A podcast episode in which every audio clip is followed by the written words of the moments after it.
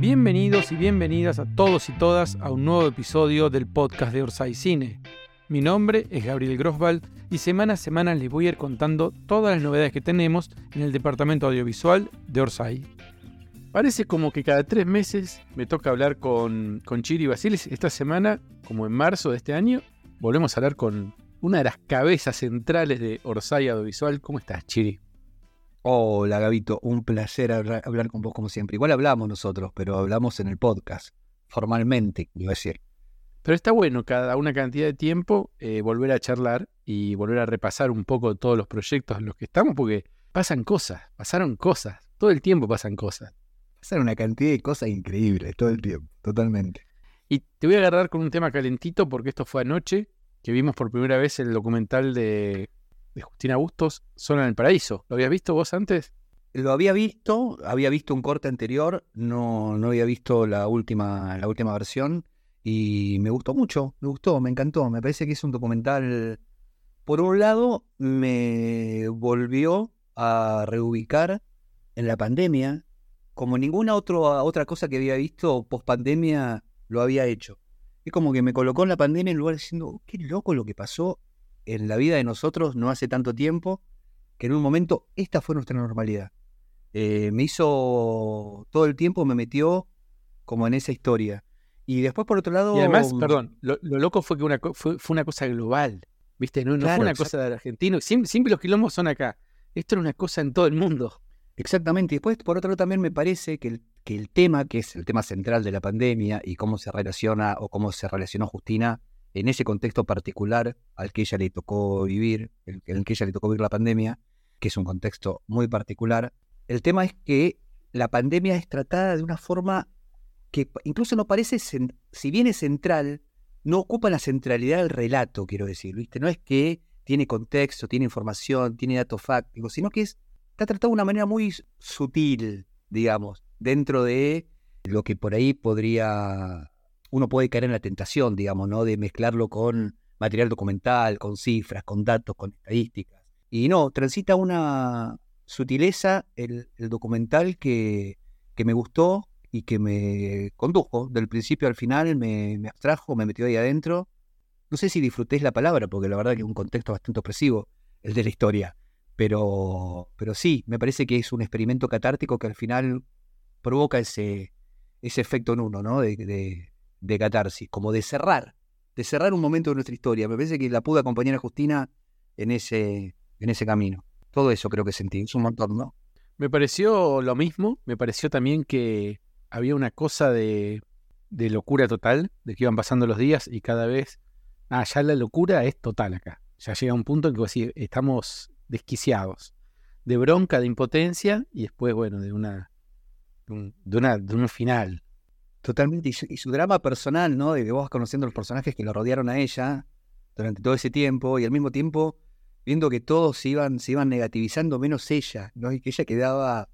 Y eso mezclado con las imágenes de archivo de su propia historia, con ella de chiquita, actuando, y después el ejercicio que hay de metaficción en el, en el documental. Es algo, es, un, es un- una experiencia que, o un experimento, o como querramos llamarlo, que no, que no había visto y que me parece que eso me pareció muy bueno. A mí, eh, si tengo que hacer una sola crítica, y esto para socios productores que escuchan este podcast, para vos, Chiri, para conversar, es, me hubiera gustado ver una crítica más a la industria. Tipo, te mandan a hacer una película, quedás varado en una isla y no hay un productor, no hay una plataforma, no hay un gobierno que te venga a rescatar, que te, no sé, que te dé mejores condiciones, contención cero, y eso no aparece tampoco en el documental y me hubiera gustado verlo, ¿no? Un poco de. Un poco esa crítica a, a la industria, digamos. Pero bueno, eh, son, son decisiones. ¿No te parece que eso de alguna manera eh, está explícito en la historia? Eh, que lo ves. En un momento hay una conversación de Justina ahí como, no, no, como, como, como ficcionalizando una charla con un productor. Italiana, la que habla en italiano, Sí, creo que es ese momento.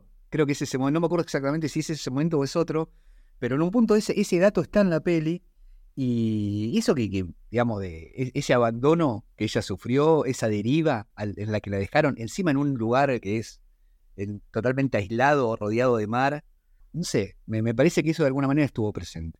Y el otro tema, una duda que me quedó, que después eh, hablé con mi madre, que vio, la productora también y vio el streaming, es, la película se hizo, pero se hizo con Justina o sin Justina. ¿Sabes eso? ¿La película se hizo con Justina o sin Justina? ¿En qué sentido? No entiendo la pregunta. La película que ella quedó contratada para hacer. No, en el documental, la película, no, no, en el documental en un momento, es que hay una conversación que en un momento le dicen, che, eh, la película se está rodando, quedan algunas escenas, si te negativizás, todavía podés hacerlas, y que ella en un momento dice, yo la verdad que ya no sé si quiero volver a actuar incluso en mi vida, no sé, esto que me estás hablando para mí ya no tiene sentido, no sé quién soy, no sé si soy actriz, no sé si quiero volver a actuar, no sé nada. Entonces yo deduje a partir de ese dato de que sí, que la peli se había hecho sin ella. Sí, sí. Me, bueno, me quedó esa duda, eh, que estaría bueno develarla en algún momento. Creo que sí, creo que sí, creo que se hizo. Pero tenemos un producto que ya está terminado, que tiene una forma, que tiene una, una corporalidad, que era una idea, se escribió el guion, se le dio una forma y, y ya está. Y es el primer documental de, de Orsay. A mí me parece que de todos los proyectos en los que trabajamos es el que más riesgo se tomó. Sí, totalmente, totalmente, porque justamente porque es un producto, eso, experimental, muy personal, muy personal, tiene un punto de vista muy, muy subjetivo, con el que también ahí corres el riesgo de, de, sumarte, de poder empatizar o no, y, al mismo tiempo contado a través de un discurso que, digamos, que no es el discurso tradicional, ¿no? Eh, fragmentado, con diferentes capas de relato, en diferentes contextos. Entonces, no es una narración a la que vos, digamos, puedas acceder de una manera fácil, digamos, ¿no? Sino que tienes que poner un poco de tu parte y yo creo que es un, tipo de relato que funciona mucho completado con la experiencia personal también, ¿no? Le tenés que poner mucho de tu experiencia personal. Si bien todas las ficciones son un poco así, uno ve ficción y la completa, en el caso puntual de esta historia me parece que, exige un poco más de eh, compromiso de trabajo intelectual del espectador, creo yo. Bueno, genial porque ahora sigue su curso, sigue su derrotero, como diría Juaco, y le deseamos lo mejor. Otro proyecto que, es una locura que estamos viviendo, estoy yendo en cualquier orden, ¿eh? aviso por las dudas. Aleatoriamente. Es el de cinco pelis. Es una locura, es desquiciado lo que estamos viviendo. No sé cómo lo vivís vos. Mira, cinco pelis, sí, yo por un lado, cuando, cuando surgió la idea de hacer cinco pelis y de hacer este proyecto, bueno, convocar a las figuras que convocamos, a los escritores, armar los equipos. Por un lado, yo, como, digamos, mi estructura virginiana, estoy aprendiendo un poco de eso últimamente, me lo indica, siempre trato de, cuando arrancamos con algún proyecto, tener las mayores seguridades posibles, ¿viste? Tener las cosas este, más o menos previstas antes de arrancar. Y Hernán es todo lo contrario. Hernán dice, ya está, tenemos la idea, vamos, y vamos aprendiendo e incluso vamos mejorando sobre la marcha. Lo que a veces a mí me genera también mucho vértigo, ¿viste? Porque yo necesito un poquito más de certezas, necesito un poco más de colchón, necesito un poco más de preparación para arrancar con cualquier cosa. Y un poco cinco pelis lo armamos de manera muy, muy, para mí, rápida, para Hernán no, el tiempo suficiente de, que requiere un armado de este tipo, y salimos al ruedo. Y lo que estamos haciendo es precisamente eso, es un poco entendiendo el formato y este, encontrando y mejorándolo a medida que vamos avanzando y que lo vamos, lo vamos transitando y que lo vamos haciendo. Por ejemplo, pero desde lo básico, desde preguntarnos, che, ¿qué es esto que estamos haciendo? ¿Qué es? ¿Cómo lo conceptualizamos? ¿De qué manera lo podemos definir nosotros para entenderlo? Hasta qué micrófono, con qué micrófono funciona mejor, dónde ponemos la cámara, cuánta gente necesitamos para hacerlo. En un momento nos dimos cuenta que necesitábamos un productor de piso, que lo contratamos hace poco. Vamos mejorando sobre la marcha y vamos entendiendo al mismo tiempo el producto. Por ejemplo, no somos un programa de radio. No tenemos que entretener a la gente, no tenemos que contar historias. Somos, es un equipo de trabajo que se sienta a construir una historia, una especie de gran hermano que vos entrás y ves a gente laburando y en el que podés también intervenir con preguntas y podés seguir el desarrollo de la historia. Y por otro lado, también yo creo que tengo esa ilusión o, tengo esa, esa proyección. Yo me imagino que va a ser un producto que va a funcionar incluso mejor en retrospectiva. O vos, vos imaginate que alguna de estas pelis se hagan, o cuando se hagan las pelis, porque nuestra intención es obviamente que estos guiones no queden solamente en formato guion, sino que crucen el charco y que se realicen, que crucen el charco de la abstracción, digamos, ¿no? eh, en un punto vos ves esa película, te, te encontrás con esa peli y la ves, y en un momento te enterás, che, pero pará, el proceso de escritura de esta peli está online y lo podés ver. Y está buenísimo. A mí me, encantaría poder hacer eso con pelis que me gustaron o con pelis que, que vi o que me interesaron en su proceso de escritura, poder ver cómo se gestaron. Lo que pasa es que a veces el proceso de escritura es tan trabajoso, ¿viste? Y por otro lado, también cada equipo tiene su propia receta, que esa es una de las cosas que a mí me gusta de este proyecto. Claro, eso se ve. Viendo, claro, pero eso también es absolutamente intencional. No es que nosotros queremos que todos los, que cada uno de los guiones se escriban como se producen los guiones en la, en, no sé, para. Digamos, yo laburé en la industria, la industria tiene una forma de laburar que es muy efectiva, que por otro lado le rinde porque está probado que es así, pero por ahí, qué sé yo, el proyecto, por ejemplo, Rayo Arquímedes, de, que encabeza Pedro Saborido, tiene otra voladura, tiene otra cabeza, tiene, si bien hay guionistas profesionales laburando, que en algún momento toda esa información que ahora aparece en el éter, ¿viste? La van a empezar a bajar. En un punto también ver ese proceso de empezar a buscar una historia y no tener ni idea para dónde ir, empezar a ver de dónde encuentro el hilo para empezar a tirar, de qué hilo empiezo a tirar. Un poco también estamos viendo en algunos equipos esos procesos, que por ahí son más lentos que en otros, y me parece muy rico. O sea, a mí me gusta que cada equipo tenga su impronta, su personalidad y sus particularidades. Y creo que es uno también de los plus de este proyecto. Que es lo que es, es lo que es. Sería bueno pensarlo que en las distintas etapas poder hacer, este, poder mostrar cómo estamos mostrando la creación de guion, por ejemplo, el rodaje. Poder espiar el rodaje con streamings, no sé si es posible. Quizás sí, para socios productores, porque con las camaritas estas que tenemos, con un poquito de microfonía, de sonido, quizás es posible eh, llevar la comunicación a los productores a otro nivel, como estamos haciendo con el guion. Totalmente, es recontra posible. Es recontra posible. Y además, ¿sabes lo que me gusta de eso a mí? Por ejemplo, el otro día estaba viendo, le estaba viendo, estaba escuchando un reportaje a Maribel Verdú, la actriz española que laburó en, Flash hace, hace poquito, ¿no? Que la dirige. ¿Cómo se llama este pibe argentino, el director? Bueno, no importa, ya, me voy a acordar. Claro, dice, dice, yo la verdad que confío en la historia, confío en, confío en el director, pero yo lo que recibí del guion fueron solamente mis escenas. Y al mismo tiempo, antes de leerla, firmé un contrato de exclusividad que me, que, diciendo que no iba a hablar absolutamente con nadie del contenido de esas escenas. O sea, yo no, no entendía la historia, no sabía que estaba filmando. Porque hay todo un formato de confidencialidad extrema en este tipo de películas que ya se sabe que son super tanque, que tienen un tonazo de guita de impresión, que las, que las productoras y las plataformas lo resguardan con un celo extremo, como si eso, como si de eso dependieran un montón de cosas, que capaz que sí, que para la industria grande sí, pero para mí es una ilusión eso. No importa ver un guion, no para mí es todo lo contrario. Para mí, en lugar, digamos, de preservar un producto, mostrarlo, genera más expectativa incluso. Poder compartir el proceso y después poder ver todo lo que se pensó, todo lo que se ideó, poder verlo plasmado y poder seguir ese proceso de construcción por más que conozca la historia. ¿Viste? Hay como, hay como el- el- la superstición del spoiler llevada al paroxismo es esto. Pero es el gen Orsay un poco ese. Claro, justamente, pero estamos haciendo todo lo contrario, todo lo contrario. Y eso me parece maravilloso, porque por otro lado, nos funciona, o sea, nos funciona y le funciona, nos funciona todo.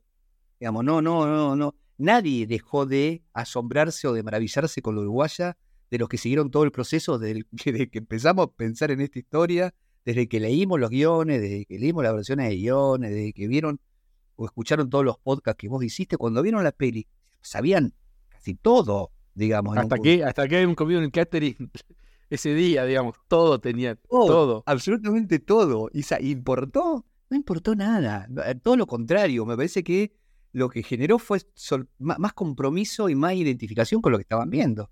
Sí, sí, pero bueno, me parece que es un poco el espíritu Orsay, es un poco lo que pasa eh, en el editorial, en los espectáculos, en cada una de las áreas, y cada vez lo estamos llevando con esto de poder sentar a la gente a comer y a comer, a, sí, a tomar mate y a escribir el guion y poder espiar esa reunión. Sí, y Pedro que se saca una mandarina, una mandarina del bolsillo y te la, la empieza a pelar y se va comiendo de agajito la mandarina mientras habla. Es buenísimo. Es espectacular. Bueno, la verdad que creo que el proyecto, como decís vos, va encontrando una forma. Hay un montón de socios productores que se conectan todos los días a todos los streamings y tienen algo para decir. Eso me mata a mí, ¿entendés? O sea, eso, eso lo, lo, lo ves. Hay, hay socios productores que siguen todos los proyectos a la par. Sí, sí, y se conectan, te dicen, hay una chica, en, de, Cari, de, de, Ox, de Austin, Texas, hay Carlos, hay de no sé dónde, este, no sé dónde están, digamos, los, ubico, pero no, no sé dónde están ubicados, y se conectan todos los días, y de todos tienen algo para decir y algo para comentar, y es, la verdad que es una, una experiencia alucinante poder participar de todos esos proyectos en simultáneo. Es maravilloso y conocernos y ahora que, bueno, que nosotros contamos con, en, el, tema de Proyecto Fin del Mundo puntual, contamos con la incorporación de, Flavio Profoni, que me parece que le va a traer un montón al proyecto. Creo que al mismo tiempo también este, lo que estamos haciendo con, ese proyecto particular, El Fin del Mundo, es no solamente mostrar los entresijos o cómo se desarrolla una historia o cómo se escribe una historia, sino al mismo tiempo estamos hablando de un temón.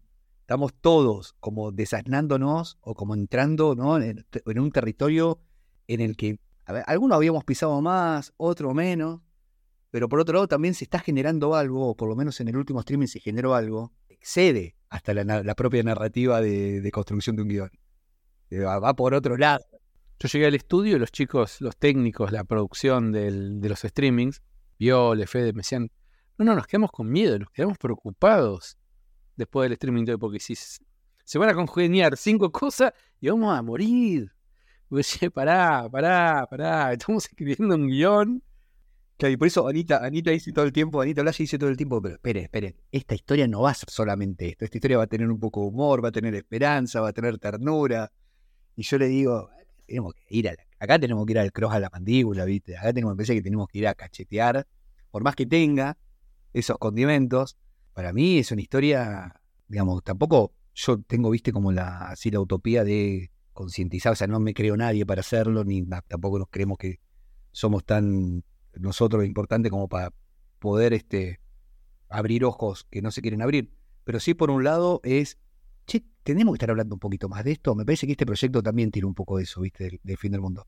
Hablemos un poco más de esto, porque hay algo que está pasando y de lo que no estábamos hablando mucho.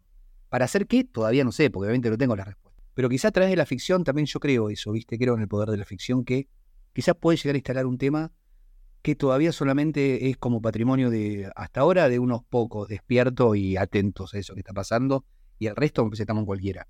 O sea, creo que ese proyecto dentro de cinco pelis tiene también ese, ese plus, pequeño, grande, que está bueno. Sí, totalmente. Eh, ah, tenemos una pregunta de un socio productor para Ana Blaya sobre este proyecto, así que la escuchamos.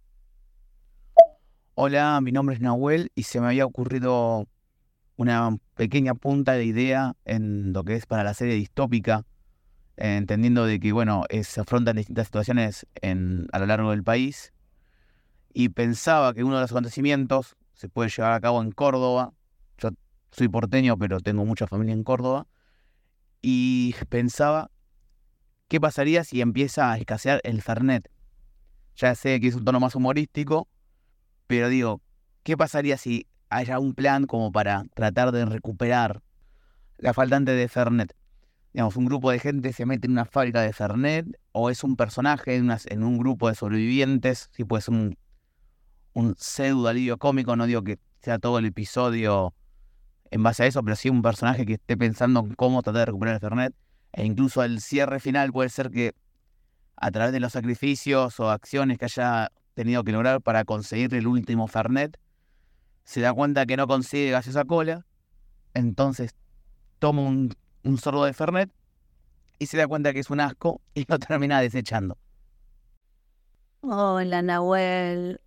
Sí, bueno, no sé hace cuánto estás viendo em, las nuestro, nuestros, nuestros jueves, pero hay una historia que estamos viendo si se descarta o no, porque la historia hablaba de, unos amigos que en un asado ya avanzado el, el, el colapso se dan cuenta de que no hay más Fernet, ya en la ciudad que qué lindo sería tomar el último Fernet y se acuerdan que tiene un amigo y dicen, Tato tiene, creo que era el nombre, Tato tiene, bueno, y, terminan yendo a desenterrar a, un amigo a quien habían enterrado con, con su botella de Fernet y su Coca-Cola. Era un poco creepy el capítulo, era como tenía humor, pero Después viró un poco la cosa y ahora estamos viendo si ese tipo de historias, que por ahora descartamos, entran en, en este colapso que ahora estamos intentando tomar con un poquito más de seriedad. No quiere decir que no tenga pinceladas de humor, no quiere decir que, que no se pueda nombrar el Fernet, porque de hecho lo queríamos meter como sea, y ahora vamos a ver si, si es que da. Así que Así que sí, eh, lo teníamos y, nos encanta ese capítulo, pero tampoco queríamos tomarnos con, con esa liviandad eh, el tema. Pero bueno, si llega a cuadrar, porque tenemos pensado un, capítulo en Córdoba, eh, lo vamos a tener en cuenta, así que muchas gracias. Y aprovecho que estamos escuchando socios productores porque también llegó una pregunta para Victoria Comune, la codirectora de Sola en el Paraíso, el documental de Justina Augusto. Buenas noches. Después de haber visto el streaming de Zona en el Paraíso, quedé muy conforme. La verdad que hicieron todos un muy buen trabajo. Las escenas eh, quedaron muy bien. La verdad que me gustó. Hay sí algunas cosas que, eh, por ejemplo, en el caso de mi esposa, que no conocía la trama y la vio junto conmigo, hay momentos un poco que, perdí el hilo de la trama entre eh, lo que eran los recuerdos eh, de Justina que se teatralizaban y las imágenes de cada momento que filmó Justina. A lo mejor como me decía mi esposa, se podría solucionar si se pone un subtítulo, ahora que ya la película está editada, si se pone un subtítulo en cada escena, poniéndole, por ejemplo, el día 30, día 20 y pico, eh, Justina esperando, y después lo que recrea en el presente, por ejemplo, día tal en, la, en San Sebastián o, constelación familiar en el presente. Eh, o sea, eso serviría para darle un, poco del hilo conductor que a lo mejor era lo que decía Marta Andreu. No sé, puede ser o no puede ser, a lo mejor, trayéndolo así, es el torbellino de ideas que uno va recibiendo cuando que le quedan en la cabeza y le deben haber quedado a Justina cuando le pasó algo tan traumático como es la soledad y quedarse sola. Bueno, me gustaron mucho las escenas, eh, las escenas del agua, no sé a quién se le habrán ocurrido, pero me gustaron mucho las escenas del agua, lo mismo que en las escenas cuando traía algo de su infancia y su juventud. Bueno, un cariño grande para todos y, y bueno, esperemos que todo este proyecto vaya muy bien. Bueno, eh, me olvidé indicar mi nombre en los dos mensajes anteriores que envié eh, por Sola en el Paraíso. Mi nombre es Carlos Arredondo y bueno, son los dos mensajes que indiqué el muy buen trabajo que habían hecho y lo que nos parecía a mí con mi señora que no conocía, ella no conocía el texto, eh, cómo era la trama, que se perdió un poco y que podría ser una idea agregarle eh, títulos eh, a las escenas con fechas. Gracias y muy buen trabajo de todos. Bueno, en realidad hay algo de, ese caos y esa, esa confusión que, fue buscado, que, que, es lo que queríamos, porque al principio empezamos a editar y, era todo muy ordenado, entonces aparecía una escena del hospital y después una escena del teatro donde se completaba esa escena del hospital. Y era una narración más ordenada, pero que nos parecía repetitiva y que no terminaba de funcionar. Y cuando desordenamos, sentimos que llegamos a un lugar que estaba bien, porque es el caos y la confusión que sintió Justina en ese momento. Entonces, en realidad eso que se siente fue lo que buscamos transmitir, un grado de inquietud y de desconcierto. Bueno, gracias por tu devolución.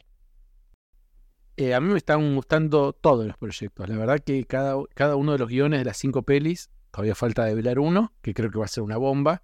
Y creo también. ¿Ya lo sabes? ¿Ya sabes cuál va a ser? Sí, sí, Chiri, sí. Creo que sí, creo que sí. Tengo entendido que faltan algunos papeles, eh, firmar algunos papeles. ¿No es ese que yo creo? No sabía si sabías. Sí, supongo que sí. Capaz que sí, no sé qué sabes vos. Yo sé una cosa, pero no sé si es la misma. Lo bueno es que ese proyecto, ese guion, nos va a agarrar ya con un recorrido hecho en el formato. Cuando llegue esta, esta quinta película, ya vamos a tener un mes y pico, dos, de, de haberlo hecho. El streaming, de la gente haber entendido cuál es el lenguaje, cuál es el código, qué pueden esperar y qué no van a esperar en estos streaming semanales.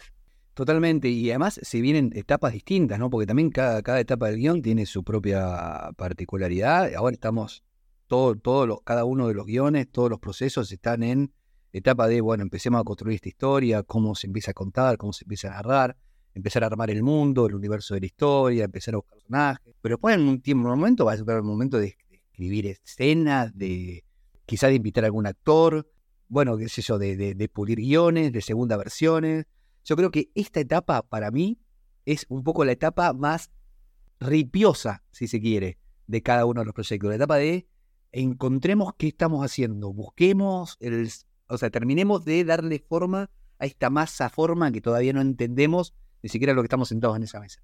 Cuando los proyectos empiecen a perfilar, cuando empiecen a encontrar su rumbo, su propia personalidad, su tono, me parece que se va a ir poniendo cada vez más interesante, o por lo menos confío en que eso es así, porque eso yo sé que pasa en los procesos de escritura. O sea, cuando los propios escritores son los que, ah, pero para, esto va de esto, y estamos haciendo esto, y bueno, no sé, me parece la parte más, más linda. Esta me parece que es la parte más... Pero es increíble, la verdad que estoy metido en varias historias. Capa Blanca, por ejemplo, la reflasheo con Capa Blanca, me parece increíble, me parece eh, muy cinematográfica, los personajes, eh, la ciudad, eh, está buenísimo Felipe, cómo tira todo el tiempo data sobre lo que era Buenos Aires en ese momento, lo que eran los personajes, las diferencias entre ellos, ¿viste? Eso me parece espectacular también.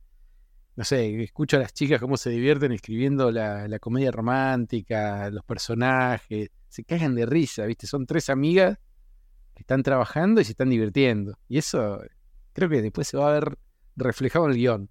Totalmente. Yo le dije a Diego Rojas que, y a Felipe, le dije a los dos, es, acá, esta es una película para Oscar, ¿eh? Nosotros con esta tenemos porque para mí este tiene todo de mega hiperproducción, película carísima, carísima, construcción de época, una locura, pero al mismo tiempo el tema es muy universal, ¿viste? El tema re da para que, digamos, este, lo entienda cualquiera en un punto. Sí, y cinematográficamente tiene el formato este de este que siempre dicen de Mozart con, con Salieri, de, los estilos, de dos estilos diferentes enfrentados. Totalmente, y que no deja de por otro lado también el mismo mito de Dr. Jekyll y Mr. Hyde, que en ese caso era, digamos, una polaridad dentro de una misma persona, acá es una polaridad en dos cuerpos diferentes. Pero un poco habla de eso, del hombre y la bestia, de la máquina y la inspiración, y es un tema muy humano, ¿viste? Es una dicotomía que en definitiva son dos polos quizás o dos caras de una misma moneda. Contar ese conflicto atractivo siempre y contar ese conflicto en este contexto, o sea, que el vehículo sea esta historia particular, un duelo de, estos dos ajedrecistas que además pasó en Buenos Aires y que no solamente pasó en Buenos Aires, sino que pasó en una Buenos Aires que era muy particular, en una Buenos Aires que se estaba formando como que podría haber sido cualquier cosa, digamos, el destino de esa metrópolis increíble, este, ubicada en ese contexto en el mundo, ¿no? que era una, una de las ciudades más importantes del mundo en ese momento, con una vida muy particular y muy personal. Y además nosotros escribiendo este guion en Buenos Aires aparece Max, por ejemplo, que es uno de los productores de San Bayoni, que es socio productor. Dice, che, la final se jugó en el Club de Ajedrez Buenos Aires, en la calle Paraguay, y por Twitter me manda fotos de la mesa donde se jugó, de las sillas, como diciendo, che, esto está. O sea, tenemos esa posibilidad, boludo, de, la cercanía con la locación, digamos. Lo que no hay es ningún sobreviviente directo, ¿no? No hay ningún testigo directo de esa historia. que hubiese estado espectacular, pero sí hay mucha documentación.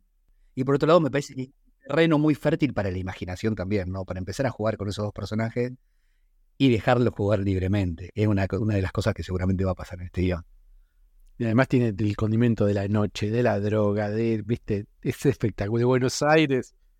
Gardel tocando el Yo me imaginaba, yo pensaba, qué loca esta ciudad, qué loca que era esta ciudad cuando Charlie tocaba. Cuando había concierto de Charlie una vez por mes. Vos sabías que en, este, en Buenos Aires tocaba Charlie. Es una cosa que yo añoro, esa Buenos Aires, que cada tanto tocaba, tocaba Charlie y lo iba a ver. Fíjate una, una Buenos Aires en que tocaba Gardel, que estaba ahí, que lo podías ir a ver. ¿No? Es, debe, debe haber sido increíble. Una de las cinco ciudades más importantes del mundo, capitales del mundo, me decía Felipe. Imagínate, bueno, espectacular. Bueno, vamos a dejar cinco pelis a un costado por un ratito. Vamos a hablar un poquito de, mm, de la de peli de Peretti, que también pasaron cosas estos últimos, estas últimas semanas, que fue la lectura de guion de, de Diego con su gorrita en el estudio de Núñez, leyendo el guion con un entusiasmo y un muy metido en el tema. Está muy metido, está muy metido Diego en el tema. Diego lo que hizo fue hacer una reescritura de un guion que habíamos armado Hernán y yo hace mucho tiempo, del cual él mantuvo la estructura, poco mantuvo el recorrido del guion, están las escenas y los actos bastante inalterables, pero lo que sí hizo él, se ocupó de trabajar mucho en el interior de cada una de las escenas y este, también laburó un poco el arco del personaje, de su personaje, personaje de Hebré, en el que él está volcando mucho, mucho de sí mismo, ¿no? Más allá de lo que cuente la historia, que no tenga nada que ver con él, me parece que él está poniendo una impronta muy personal en todo el proyecto. Yo lo escuchaba leer el otro día y lo veía y más allá de verlo absolutamente comprometido, lo que siento es que está contando una historia que para él es vital. Es algo muy vital. Es algo que le sale de la entraña. Es algo que realmente él quiere contar y no solamente quiere, necesita contarlo, ¿viste?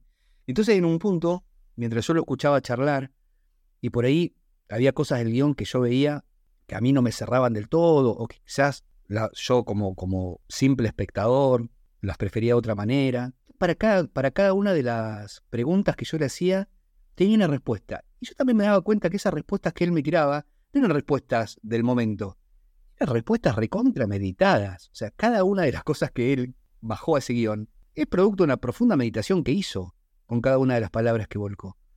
Entonces, en un punto, nosotros eh, cada vez estamos entendiendo más que la película de Peretti. O sea, nosotros estamos acompañando a la película de un autor, a que se haga posible la película de un autor. Y la película de, este autor es justamente la película de Peretti. Eh, entonces, en ese sentido, nuestro, nuestro acompañamiento también tiene que ser muy respetuoso de ese, de ese proceso. Si bien, obviamente, digamos, como, como socios, sí vamos a, opinar y vamos a intervenir, y los socios productores también, igual que nosotros, y son tan socios como nosotros, también este, abrimos los micrófonos para que ellos puedan preguntar todas sus dudas y lo van a seguir haciendo a lo largo de todo este proceso. Me parece que es prioritario entender que es una, que es, que es una película que, Diego quiere hacer y me parece que ese punto de vista tenemos ganado un montón de, terreno. Me parece que justifica el proyecto un montonazo. Totalmente, sí, sí, sí. Y está buenísimo también que Ana esté metida, a la Universidad de Blaya también metida en el proyecto, por lo menos leyendo el guion, esas lecturas, ¿viste? Poniendo otra, como otra mirada. Me encanta. Canelones, Chiri, ¿qué nos puedes traer de Canelones? Canelones, estamos en, en, proceso de postproducción, como ya lo contamos.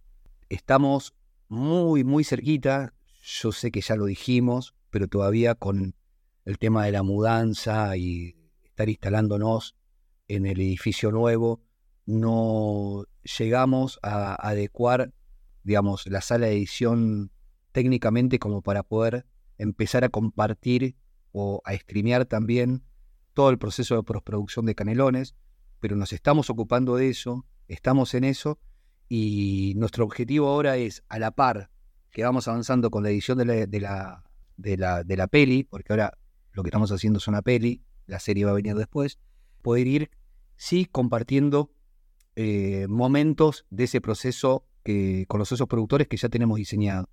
Lo que vamos a hacer, digo hoy puntualmente esto porque sé que es lo que justamente le interesa al socio productor, es a partir del mes que viene, una vez por semana, vamos a convocar a distintos miembros del equipo, por lo general cabezas de equipo, con los que vamos a ver y a visionar fragmentos de los armados de Canelones y los vamos a comentar eh, en un streaming con los socios productores del otro lado y, digamos, obviamente atendiendo todas las preguntas que nos quieren hacer y esa va a ser una manera de ir compartiendo el proceso de postproducción. No solamente cabezas de equipo, sino también tenemos pensado hacerlo con, por supuesto, Verónica, César, Rada y Darío. También queremos mostrarles un armado para que ellos también puedan dar su punto de vista. No, sabemos si un armado entero todavía, porque la verdad es que no tenemos un armado entero para, para mostrar todavía. Estamos en un proceso de construcción y de entender un poco nosotros para dónde va la historia. Pero bueno, a partir del mes que viene ya está programado ese, ese formato que vamos a, a comenzar a hacer. En julio va a ser eso. Así que prepárense esos productores de canelones porque es lo que se viene. Va a ser una especie de reacción. ¿Viste? El cabeza de equipo. Vamos a ver locaciones, vamos a ver eh, vestuario, maquillaje, no sé, bueno, arte, obviamente, dirección de actriz, de actores. A ver, va a estar divertido. Y, además lo que queremos es que las cabezas de equipo lo estén viendo ahí por primera vez a la par que los socios productores. O sea, no, va, no le vamos a mostrar nada antes. O sea que sus reacciones van a ser absolutamente genuinas. vivo. Genuinas. Caras de orto o cara de alegría y de sorpresa. Exactamente. ¿Qué mierda hicieron con mi trabajo? O qué bueno. Qué bueno, sí. Yo, eh, bueno, vamos a ver, los esperamos en julio para ver eso. Y por último, vamos a hablar del primer proyecto, la Uruguaya, porque se vienen cositas, como viste, dicen, se vienen cositas con la Uruguaya. Ya los calendarios empiezan a aparecer, che, empieza a haber una fecha de, estreno, tal fecha empieza a salir en tal lado. Si bien veníamos con festivales, ahora empieza un camino mucho más comercial mucho más comercial. Yo no sé hasta dónde se puede decir y hasta dónde no. Pero lo, lo que sí puedo decir es que, porque yo sé que hay toda, vamos a ir anunciándolo poco a poco, pero lo que sí, desde mi humilde punto de vista, para mí la uruguaya superó todas mis expectativas. Yo, digamos, es una película que a mí me encanta, yo la adoro, amo esa película, eh, y la que la quise desde el minuto uno, digamos. Pero todo lo que fue pasando una vez que salió de la sala de edición hasta hoy, a mí no deja de sorprenderme, boludo. Es una locura. Es una locura. Y cómo pasa el tiempo y todavía eh, estamos viviendo. Che, se viene el estreno comercial, se viene el estreno en cines, se viene el estreno en plataformas. O sea, todavía no pasó nada. Ahora empiezan a pasar. Y ya pasaron un montón de cosas. Fue una montaña rusa de emociones, de meses de esperar por ahí el montaje, después eh, un montón de otras cosas y esperar y ahora otra vez un montón de cosas. Es hermoso. Totalmente. Yo, yo me quedo con eso, ¿viste? Yo, en definitiva, con más allá de todo este recorrido alucinante, lo que, con lo que después nos terminamos quedando es que aunque hicimos una película linda, ¿viste? Chiquita, sin ambiciones, así extraordinaria, pero hicimos una película que llega. Es una película que al espectador le llega. Y por otro lado, me parece que esto demuestra, por un lado, el cine argentino está vivo, porque no la comparo con Blondie, la última película de Dolores Fonsi, que también es una película chica, que cuenta una historia pequeña y que en este momento la está rompiendo en cines. O sea, hay espacio para estas películas que se pueden colar en, y, más, a ganarse lugar en el medio de los tanques que nos vienen de, de, Estados Unidos y que nos quitan el oxígeno. Hay oxígeno para estas películas. Entonces, aguante el cine nacional, es lo que tengo para decir, ¿viste? Y hay lugar y me parece que es un momento en que necesitamos más películas que conecten con el público. Ganó premios en Barcelona, en Nueva York, en Miami, en, bueno, en Argentina, en Mar del Plata. Es una locura, ¿viste? Que una película de 600 mil dólares ya haya tenido un recorrido por festivales de, de esa envergadura. No es lo mismo que una película por ahí de Argentina, no sé, 1985, bueno, costó millones de dólares. Digo, nosotros hicimos algo muy pequeño. Creo que nunca fue la intención. Claro, yo también pongo en, la escala de la, de la pequeñez, pongo a, los dos actores protagonistas que son maravillosos, pero que no eran conocidos, o sea, no, no, no salimos con caras conocidas, que es a lo que siempre apuesta la industria, obviamente, porque la cara conocida es la que corta ticket, así de corta y de sencillo. Eh, es una película que llega igual con actores que la gente ve por primera vez en esta historia. Entonces, eso también funciona, dejémonos de joder con que siempre necesitamos los mismos. Si la historia está buena y el laburo de los actores está bueno, el público conecta con la historia. Sí, eso me parece que es una elección para nosotros, pero para la industria en general. Digo, esperen, digo, y para los actores, se tiene que abrir oportunidades para nuevos profesionales de la industria porque los resultados pueden ser excelentes. Pueden ser excelentes. Y, nosotros también que nos consideramos aprendices también y que hacemos todo sobre la base de, de muchos. No es que nosotros estemos diciendo esto desde un pedestal y con la, la vara de la sabiduría, porque esto es así. Es algo que vamos con nosotros comprobando empíricamente y que al mismo tiempo en el camino también vamos aprendiendo y que vemos que es posible. Simplemente es eso, no, no, ¿viste? no quiero que se entienda como que estamos dando cátedra de algo, porque nada más lejano a nuestra intención que esa. Pero, pero sí vemos que es posible.